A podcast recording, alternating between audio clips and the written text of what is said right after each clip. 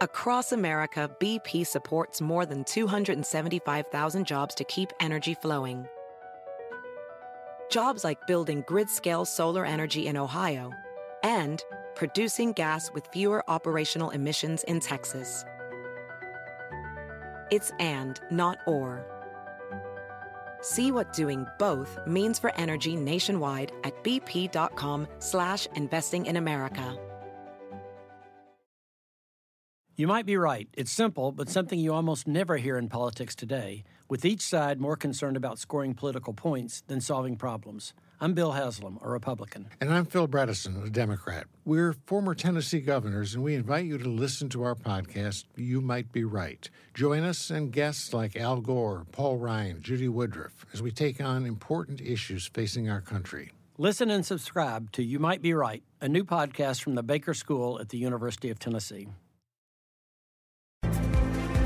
Con nosotros el show de Fernando Espuelas, conducido por nuestro experto en política, Fernando Espuelas, aquí en KTNQ 1020 AM.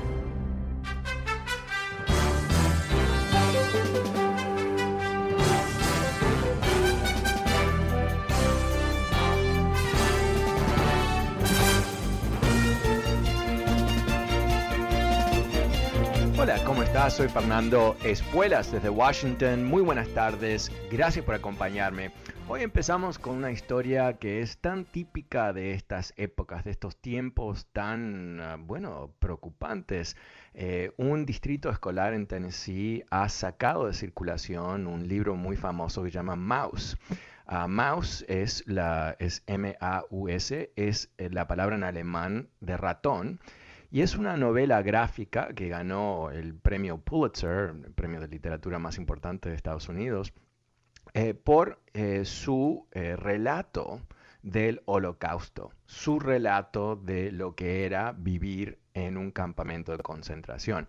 Te cuento esto hoy en particular porque hoy es el día en donde recordamos el holocausto, o sea, hoy es el día en donde tomamos un momento para pensar sobre este evento eh, realmente que es casi único en la historia. El esfuerzo sistematizado, programado de los nazis en Alemania y en Europa que controlaban, de liquidar, de matar, ah, de asesinar a todo el pueblo judío, algo que casi llegaron a lograr. Ah, se calcula que mataron más de 6 millones de judíos un número realmente eh, increíble en sí mismo y un porcentaje muy alto de toda la población judía de, Europa en esos tiempos. ¿Y, por qué te, cuento esto más allá del concepto histórico? Es porque de alguna manera hemos eh, vivido en los últimos años ah, una reanimación de eh, los conceptos nazis. Y no estoy hablando en lugares lejanos, estoy hablando aquí en Estados Unidos.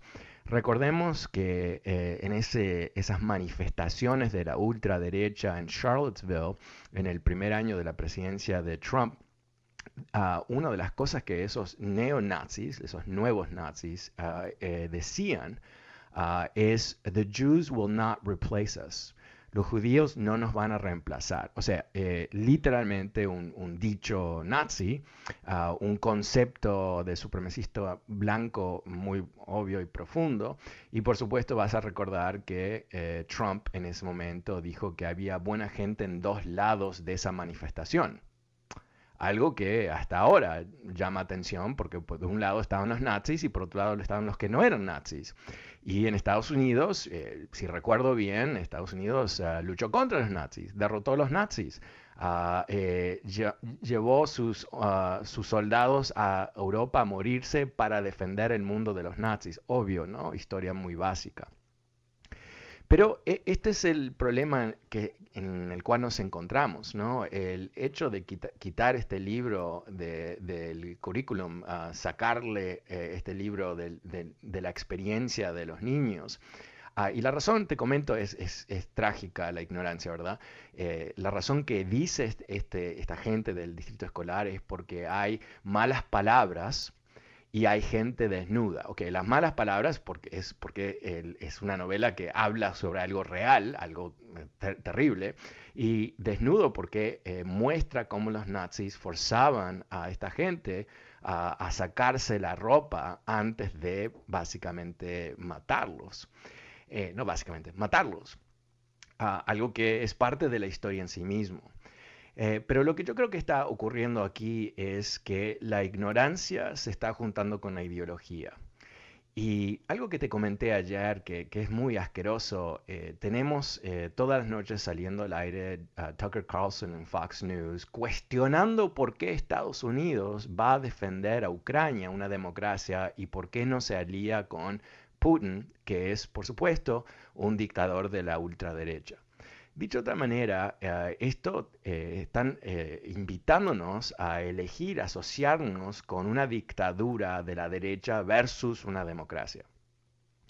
Estas son las, ideas que si, si permiten ah, avanzar sin ser cuestionadas, son las ideas que empiezan a radicalizar la gente, ¿no? Empiezan a cambiar la mentalidad de la gente a tal punto que ya no saben qué es bueno qué es malo.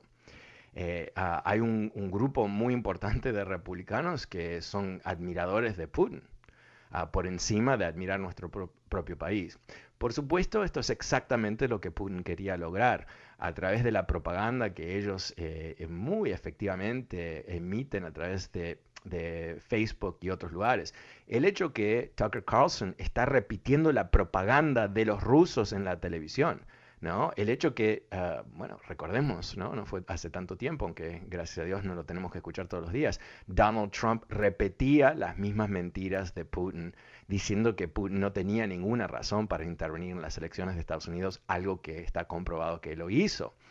O sea, eh, ah, aquí los conceptos nazis, los conceptos del fascismo, no, son parte de un pasado lejano que tenemos que recordar una vez al año, sino que tenemos que darnos cuenta que aquí tenemos ecos ah, de esos movimientos. Porque en, a la base, lo, más eh, básico ah, que podemos entender de, sacar un libro, ¿no? Primero, algo que los nazis hicieron, eh, eh, quizás tú ya sabías eso, quemaban libros, ah, lo que ellos llamaban libros degenerados o sea, libros de cierta literatura con el cual ellos estaban en desacuerdo, eh, arte que ellos, a ellos no les gustaba, obviamente cualquier tipo de historia que contradecía las mentiras de los nazis y todo el resto. Pero lo que hicieron es lograron crear un pueblo completamente alineado en grandes rasgos eh, con eh, la visión nazi, aunque no eran necesariamente nazis. O sea, esta película no solamente la hemos visto, se vivió en este mundo. Eh, no quiero decir que esta gente en Tennessee que está quitando este libro Mouse son nazis, pero lo que quiero decir es que ellos están llevando a cabo esta, este tipo de purificación de la historia eh, en varios estados, en Virginia, aquí nomás, al lado de Washington, D.C., el nuevo gobernador ah, ah, republicano, Youngkin, eh, está invitando a que la gente básicamente rechace libros si no les parece que son apropiados. A cierto nivel entiendo ¿no? E, ese concepto, pero al mismo tiempo, ¿qué es lo que quieren sacar? Entre otras cosas, cómo se enseña sobre la esclavitud en este país, algo que es fundamental a la historia, porque no es que ocurrió cinco minutos, ocurrieron cientos de años, los impactos de la esclavitud siguen hoy mismo en este, en este país. Y lo que ellos están buscando es repintar las cosas, ¿no? cambiar la historia que la gente conoce y en forma muy trágica, en lo más básico, eh, no permitirle a los niños que sepan sobre su propia historia. A veces eh, cuando yo digo ah, cosas como eh, recordemos que todo genocidio empieza con palabras, ah, cuando escuchamos a, Trump bajar de las escaleras diciendo que hombres mexicanos eran violadores, esas son las palabras del pregenocidio. Esas son las palabras que se utilizan para lograr ah, odio para que personas que eh, estén escuchando ese mensaje, que tienen resentimientos contra inmigrantes, ahora tengan una validación de ese resentimiento. A través del tiempo, la repetición de ese tipo de palabras de odio eh, eh, logran deshumanizar a esas personas, el inmigrante, el judío, el gay, quien sea, y ah, avala la violencia en contra de ese grupo, porque una vez que alguien no es un humano y, la razón que ya no es humano porque es, es, un monstruo de alguna manera, ¿no? Eh, entonces la violencia eh, cae bien, es, es, algo saludable a cierto nivel, ¿no? En ese concepto torcido del fascismo. Y la, la, violencia no es simplemente un resultado de, del movimiento fascista, sino la violencia es la meta, porque una sociedad que se acostumbra a la violencia le permite al gran líder llevar a cabo su gestión a través de la violencia. Y los que estamos del lado de los violentos nos sentimos satisfechos porque estamos luchando contra el otro, contra el monstruo, contra el latino, contra el judío, contra el afroamericano. y, obviamente los que eh, quedan del otro lado de ese, de ese, odio ah, están en una situación bastante precaria, en particular si son una minoría.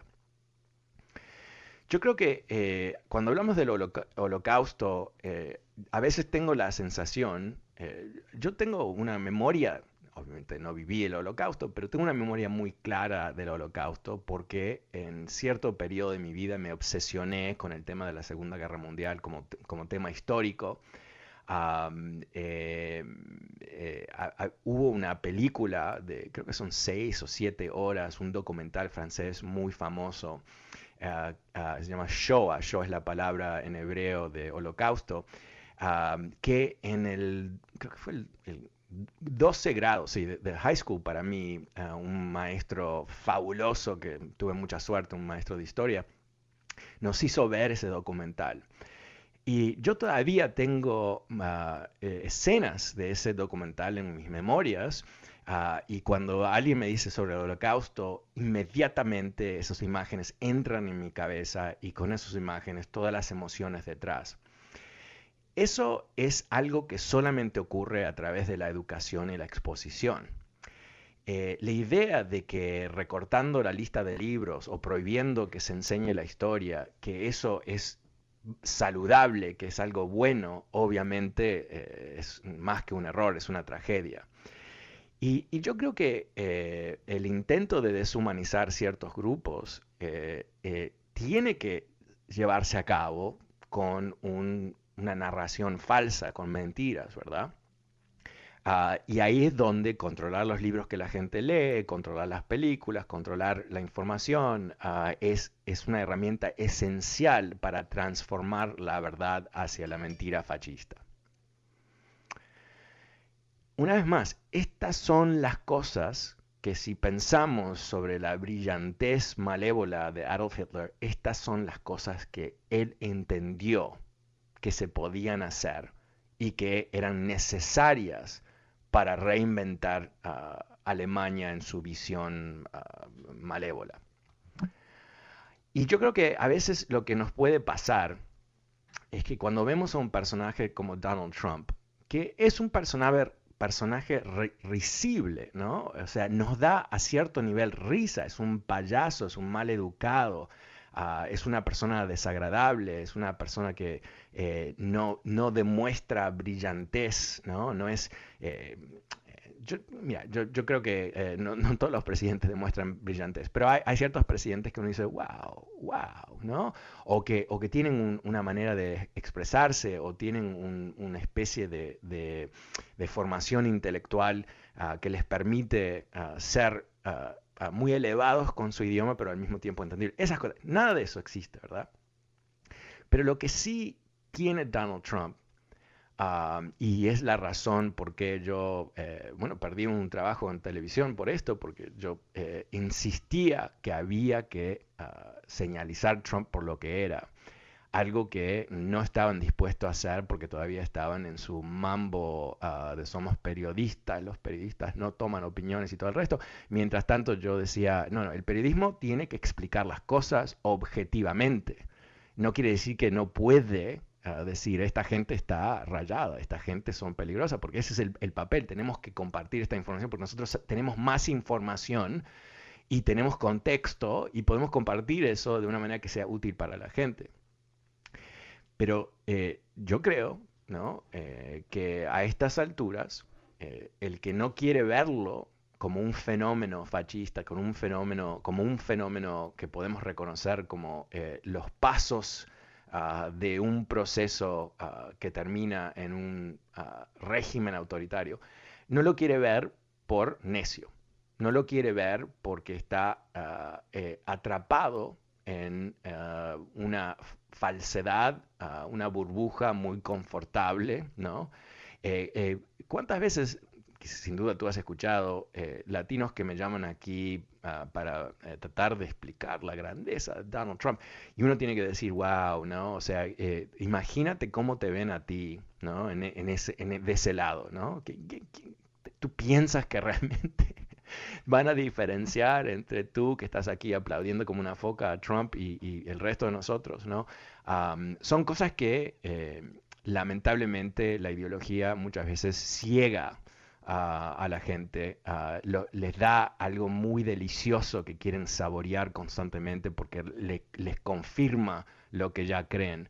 Ah, y aunque sea destructivo como el azúcar, ¿no? Eh, eh, lo, siguen, lo siguen lambetando así salvajemente porque eh, se sienten que esa es su identificación. En fin, bueno, este es el día del holocausto, de recordar el holocausto. Ah, quería compartir este contexto contigo, pero voy a abrir las líneas, números 844-410-1020, también recordándote que este programa está disponible a través de podcast. Vamos a ir con Salvador. Hola Salvador, ¿cómo te va? Buenas tardes. Hola Fernando, buenas tardes. Gracias por uh, tomar mi llamada. Mira, uh, sí, por uh, largo tiempo he venido analizando, no nomás pensando, porque el pensamiento a veces pues yo no, pero analizando. hay dos cosas que yo veo a todo eso. Eh, he leído y he visto documentales del holocausto, una tragedia humanitaria que humana que, que quisiéramos que no se repitiera nunca, porque es un de plano lo que hicieron los alemanes, Hitler, pues. Pero en Donald Trump, yo me acuerdo cuando andaba en campaña, empezó a alabar, como decir, a alabar a Putin, poniéndolo que era mucho mejor y hasta hasta se me hizo un poco digo como está diciendo como más más guapo, como más ah, atractivo que, que Obama, como echándole tierra a Obama y diciendo, poniendo a Putin allá arriba, ¿me entiendes? Como era él, un ejemplo, algo así.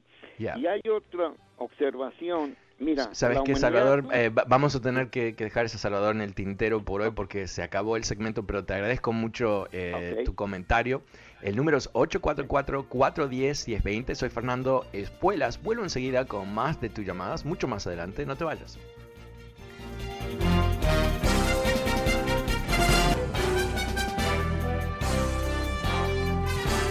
Hola, ¿cómo estás? Soy Fernando Espuelas desde Washington. Muy buenas tardes, gracias por acompañarme.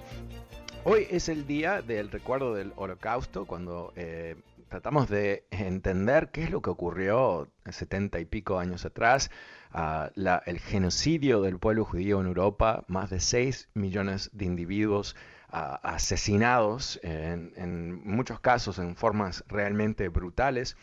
Ah, en un tiempo ah, moderno donde el antisemitismo, el odio a los judíos, eh, lamentablemente ha repuntado con ataques antisemitas todo, bueno, a través de todo el país, la sinagoga que fue invadida hace un par de semanas atrás. Ah, y recordemos que no nos debe sorprender demasiado. Eh, los republicanos han hecho una especie de himno alrededor del ataque a George Soros. George Soros, que es un sobreviviente del holocausto, alguien que ha utilizado su dinero ah, para hacer donaciones liberales ah, y el contexto de esas críticas, por supuesto, es que él es parte de un gran complot judío, ¿verdad? Eso es lo que está detrás ah, del odio que ellos sienten y, la utilización de George Soros como un, un blanco de ataque es algo que, por supuesto, tiene un, significado obvio antisemita, algo que se repite así eh, banalmente por los republicanos para, sin decir odio a los judíos o deberíamos odiar a los judíos, efectivamente hacerlo.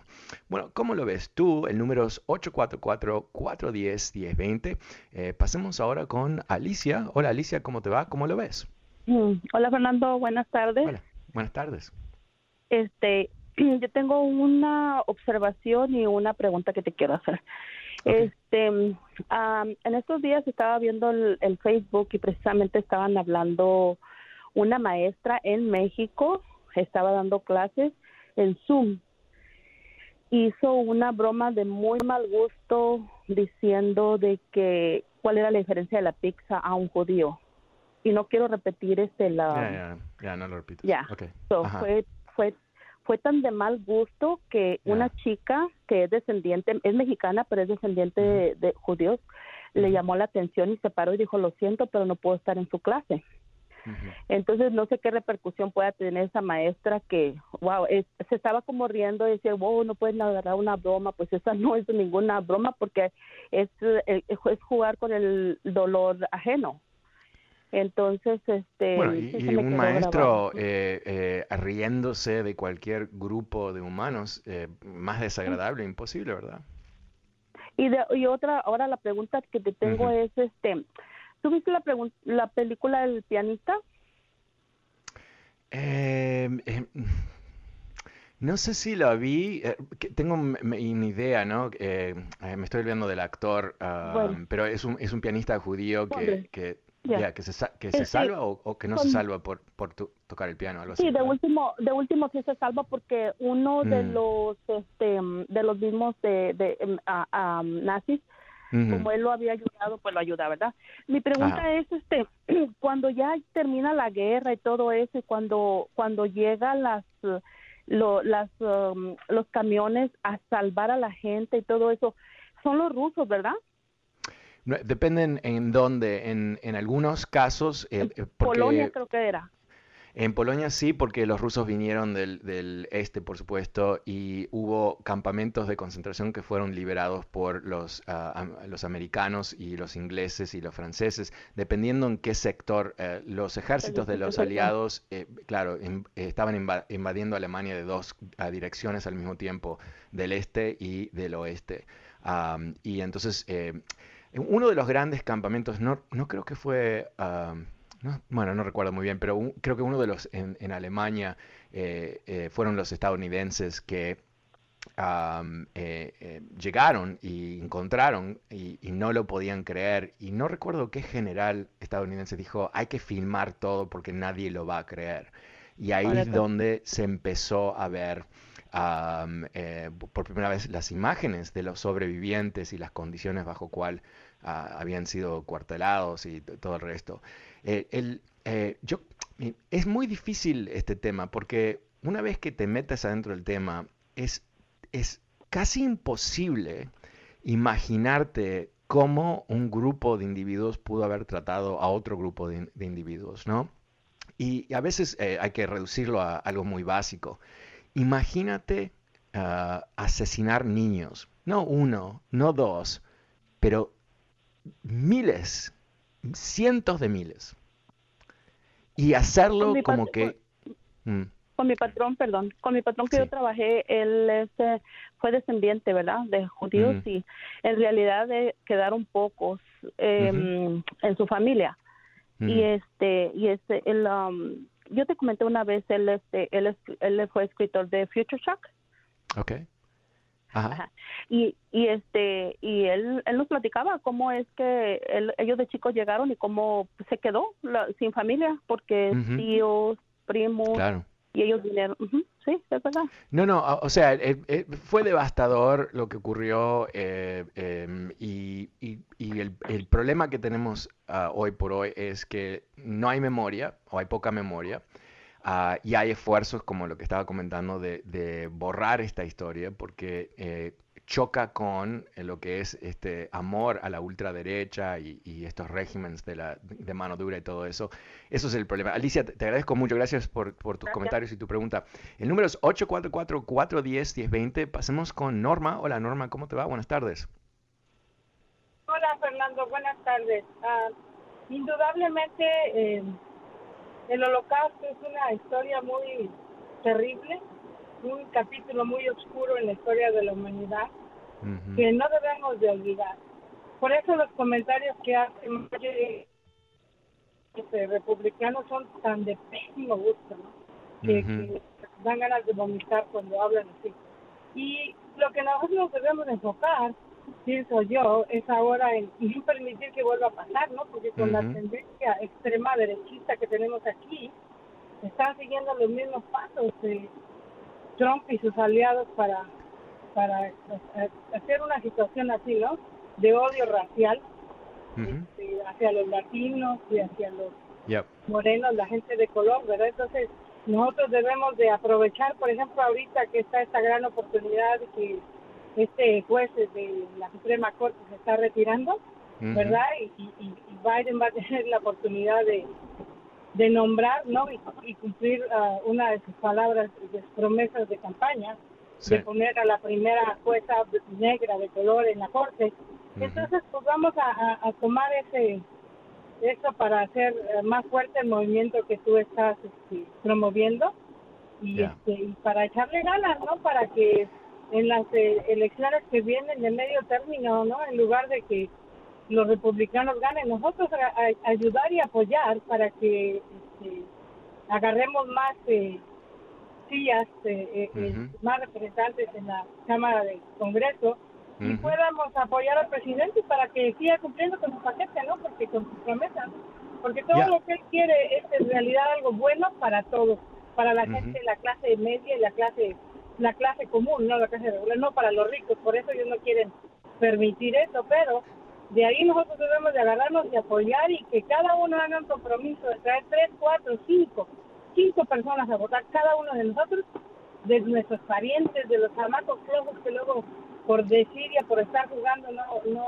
no van a votar, empujarlos y llevarlos para que podamos demostrar, porque ya debemos de dejar de ser una minoría, ya no somos una minoría, debemos demostrar el poder que tenemos y... Ya, mira, yo te diría lo siguiente, eh, tú recién dijiste, tenemos que asegurarnos que esto no ocurra una vez más y que no ocurra aquí. Y yo creo que ese es el punto fundamental. Ah, eh, eh, en otros años, si hubiéramos hecho este programa, hubiera sido simplemente un programa donde yo quizás comparto historias, ¿no? Para que tengamos contexto. Lo que tenemos aquí es algo muy, muy diferente. ¿Por qué? Porque si pensamos que el antisemitismo y el, movimiento anti-inmigrante son simplemente detalles, ¿no? Es, un juego de Trump para, ganar uh, seguidores. Lo es, pero es mucho más grave y profundo que eso. Un régimen autoritario que se implanta sobre eh, un país democrático necesita enemigos. Necesita enemigos. La única manera que puedes justificar la mano dura y, represión es si hay un enemigo.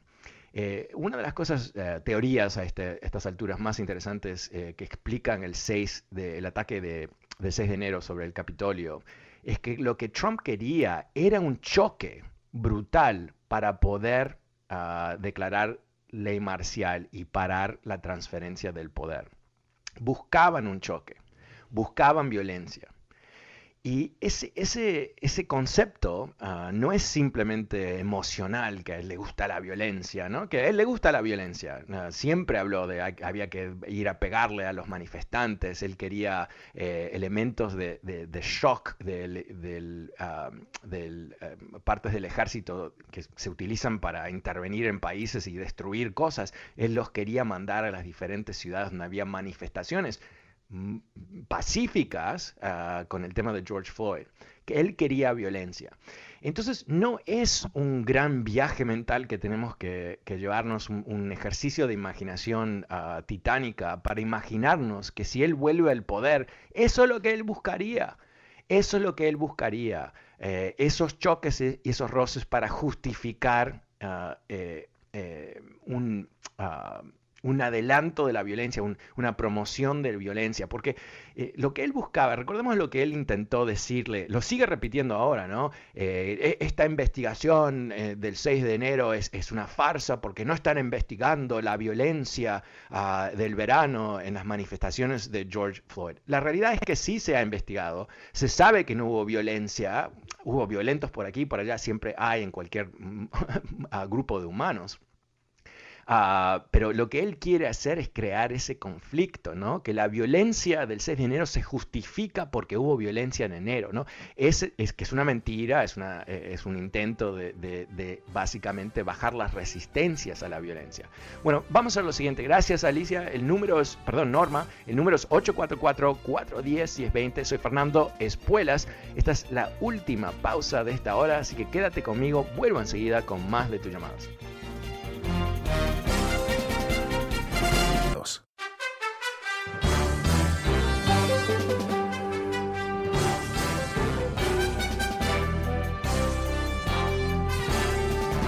Hola, ¿cómo estás? Soy Fernando Espuelas desde Washington. Muy buenas tardes. Gracias por acompañarme.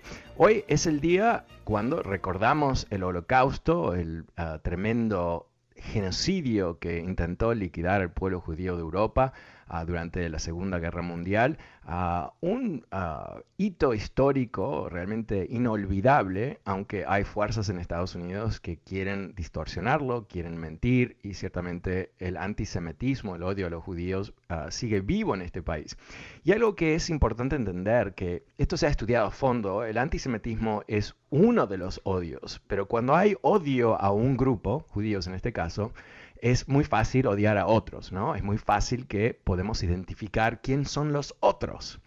En, los campamentos de concentración no había solamente judíos, también había eh, lo que serían gente de la izquierda, gente que quería una democracia, gente que eh, no creía en la violencia, personas gays, gitanos, otras minorías. O sea que el odio y la violencia que eh, desataron los nazis en el comienzo de la década de los 30 les sirvió, si quieres decirlo de esa manera, para llevar a cabo ah, eh, eh, olas y olas de represalias y asesinatos y matanzas de otros grupos más. O sea que cuando hablamos de este tema no estamos hablando puntualmente de algo que ocurrió 70 años atrás, estamos hablando de conceptos humanos que lamentablemente se han repetido a través de la historia en diferentes países, ah, en eh, Ruanda, por ejemplo, en Kosovo, por ejemplo, ah, y que vemos ah, grandes rasgos algo que está ocurriendo en, en China de hoy, donde una minoría que se llama Uyghurs ha sido reprimida brutalmente por el régimen comunista chino Ah, porque ellos son musulmanes, porque no son parte de la raza dominante de China, ah, y bueno, los tratan casi como esclavos, los tienen en campamentos de concentración. O sea, estas cosas eh, no son del pasado, y por supuesto en Estados Unidos nos hemos dado el lujo de pensar que no puede ocurrir aquí, que somos diferentes, somos el mejor país del mundo, ¿no? Excepto que se está viendo. Estamos viendo eh, lo que son crecientes movimientos de odio en este país, ah, en muchos casos armados, en muchos casos que no se identifican con la constitución.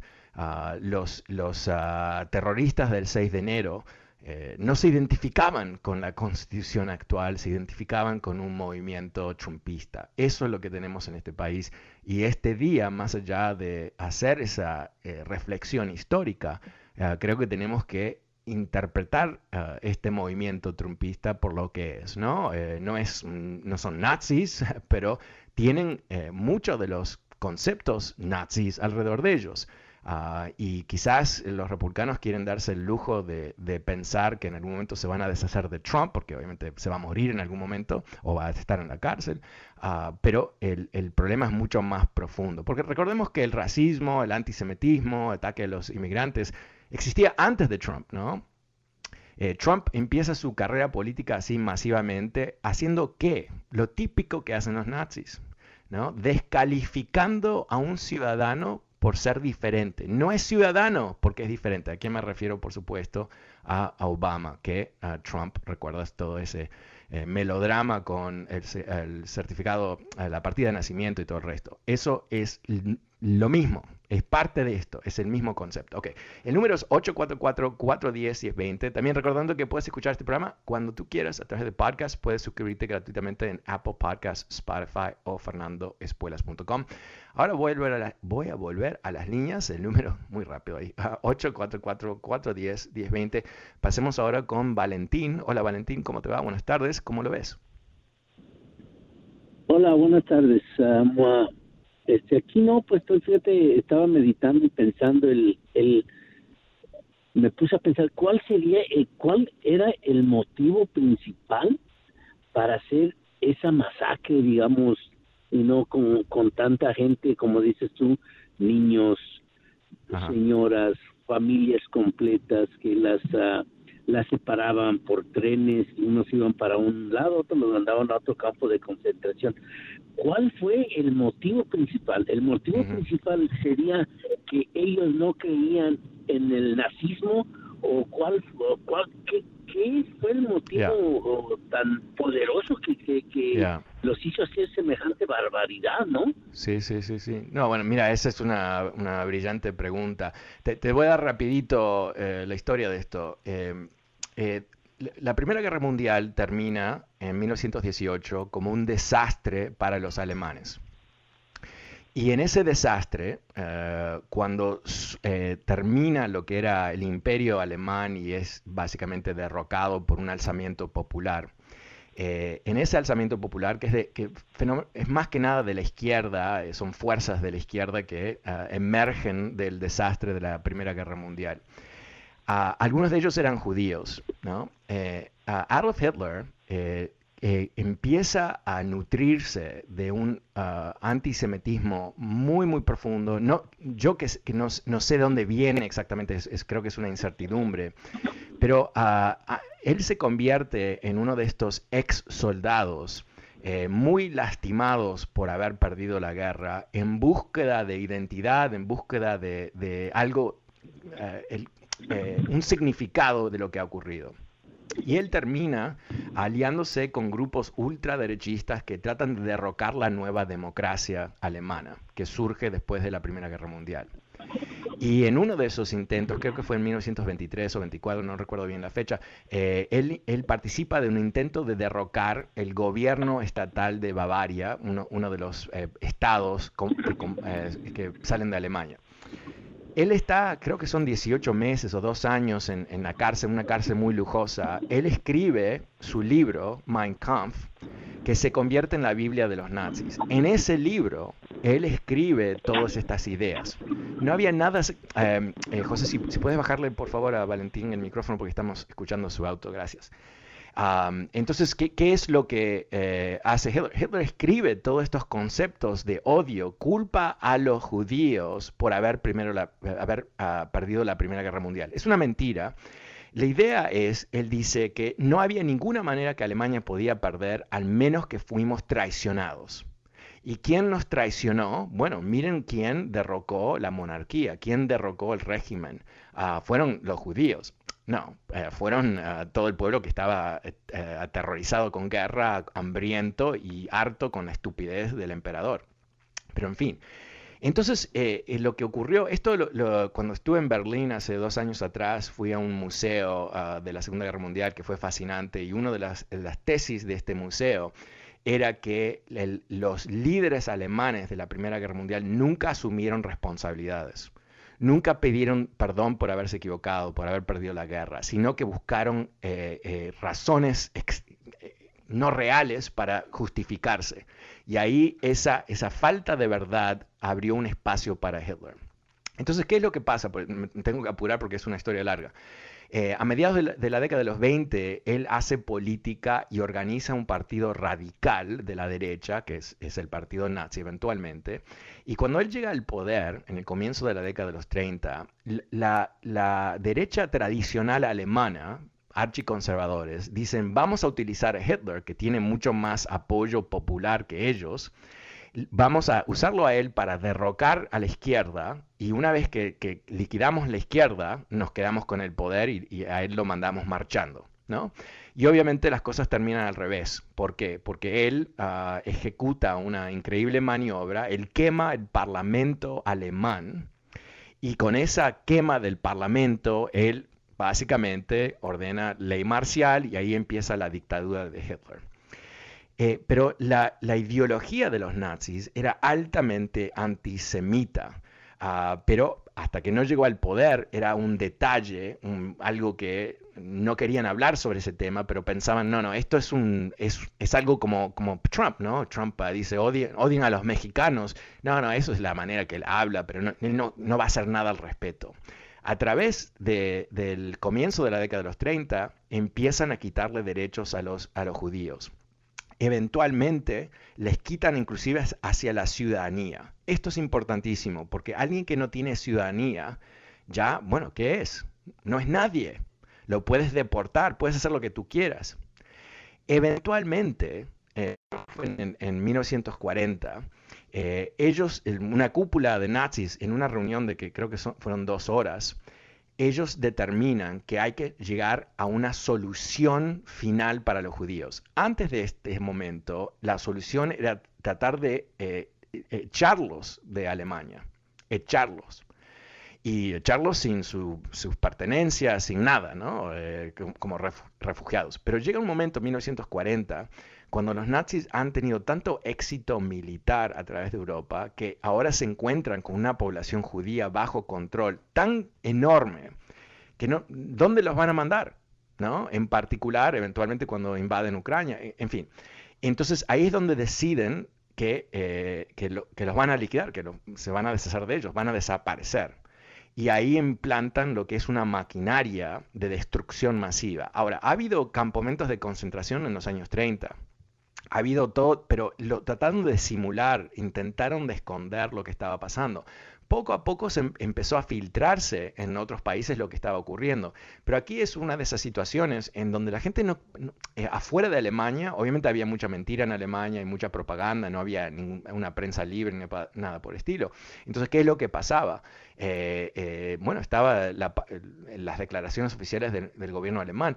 Y además, una falta de imaginación, ¿no? A nadie se le podía ocurrir que esto estaba ocurriendo de esta manera. Ah, el prejuicio contra judíos, lamentablemente, tenía un historial muy largo de siglos, pero nadie se había imaginado que lo iban a llevar a este extremo. Inclusive en 1945, cuando eh, los ejércitos de Estados Unidos y, la Unión Soviética descubren los campamentos de, destrucción, de, donde están aniquilando a los, a los judíos, eh, es un shock, es un shock, aunque se sabía que había algo que estaba ocurriendo en estos campamentos, pero no se sabía exactamente qué. Ok, el punto eh, quiero ahora centrarme sobre el grano de tu pregunta. ¿Cómo es que lograron esta liquidación masiva? Y a eso es lo que me refiero. No pasó de un día para el otro. Tomó años y años de crear conciencia en los alemanes que los judíos no eran como ellos, eran el enemigo eran los culpables por toda la miseria de la década de los 20 y el comienzo de los 30. Que solamente Hitler, con su visión magnífica y visionaria y todo el resto, eh, era el que entendía bien las cosas. Ahora, ah, hay muchos alemanes que dicen que el pueblo alemán no sabía que estaban liquidando los judíos. eso es bastante controversial, ah, porque la gente estaba desapareciendo. Lo que dicen ah, es que lo que entendían es que se iban lejos, ¿no? Se iban a Rusia, se iban a las nuevas tierras que habían conquistado los alemanes. Ah, lo que no es creíble es que los habitantes de los pueblos donde estaban estos campos de, matanzas no sabían lo que estaba ocurriendo. De hecho, eh, en, uno de los campamentos eh, que, liberó Estados Unidos, forzaron a los vecinos a que vengan a ver qué es lo que estaba haciendo, a, no escaparse de la responsabilidad y mover los cadáveres. Es algo que, eh, por eso a mí me, obsesionó esta historia por tanto tiempo porque yo, eh, ah, Valentín, exactamente la misma pregunta que tú, ¿no? ¿Cómo pudieron hacer esta barbaridad tan, tan profunda y a propósito? Una de las cosas que, es, eh, ah, siniestro, ah, pero muy interesante, es que ellos llevaron a cabo esta matanza con una precisión Ah, realmente eh, una organización como si estuviesen, no sé, fabricando algo muy complejo, ¿no? Una ingeniería de destrucción de vidas ah, realmente imponente. Ah, o sea que una vez que tomaron la decisión de destruir a 6 millones de personas, lo llevaron a cabo con tremenda eficiencia. Y interesantemente, interesante porque es tan siniestro, en los últimos meses del régimen de Hitler, apuraron la matanza querían liquidar sabían que estaban por perder, sabían que no iban a poder matar a todos, pero intentaron matar más, más rápido. Yo creo, y esto es más impresión que estudio, que si tú vives en un régimen como el, de los nazis y tú has sido radicalizado eh, de la manera que los nazis radicalizaron a la gente y, has llevado a cabo un tremendo eh, eh, programa de, distorsionar la verdad a tal nivel eso es lo que se puede lograr en un sistema totalitario. Esos son los peligros ¿no? de, perder la democracia. Porque una vez que empezás por ese camino, quizás ni te das cuenta qué es lo que va a pasar. Quizás ni lo notas, pero un día te despiertas y sabes qué, ah, ¿quién te va a venir a rescatar a ti? ¿no? Eh, está ese antiguo poema, ¿no? Primero vinieron por los socialistas, yo no era un socialista, así que no me preocupé. Después vinieron por los sindicalistas, pero yo no soy un sindicalista, así que no me preocupé. Ah, después hay varias eh, eh, palabras ahí, ¿no? Pero eventualmente ah, vinieron por los judíos y no me preocupé. Eventualmente vinieron por mí, ¿no? Y eso es lo que tenemos en este país. Ah, tenemos que asegurarnos que eso nunca ocurra aquí. Bueno, agradezco a todos los que participaron. Muchísimas gracias. Mañana es tema libre en el programa. Ojalá puedas compartirlo conmigo. Soy Fernando Espuelas. Buenas, muy buenas tardes. Chao. Across America, BP supports more than 275,000 jobs to keep energy flowing. Jobs like updating turbines at one of our Indiana wind farms and producing more oil and gas with fewer operational emissions in the Gulf of Mexico. It's and, not or. See what doing both means for energy nationwide at bp.com slash investing in America. Can you remember a time when you thought someone you disagreed with might actually be right? In the new podcast, You Might Be Right, former Tennessee governors Bill Haslam and Phil Bredesen pose that question to guests like Paul Ryan, Al Gore, and Judy Woodruff. Come for the stories, stay for the substance and expert insights into some of the most challenging issues facing the country – including affordable housing, crime, and education. Listen to You Might Be Right, a new podcast from the Baker School at the University of Tennessee, available wherever you get your podcasts.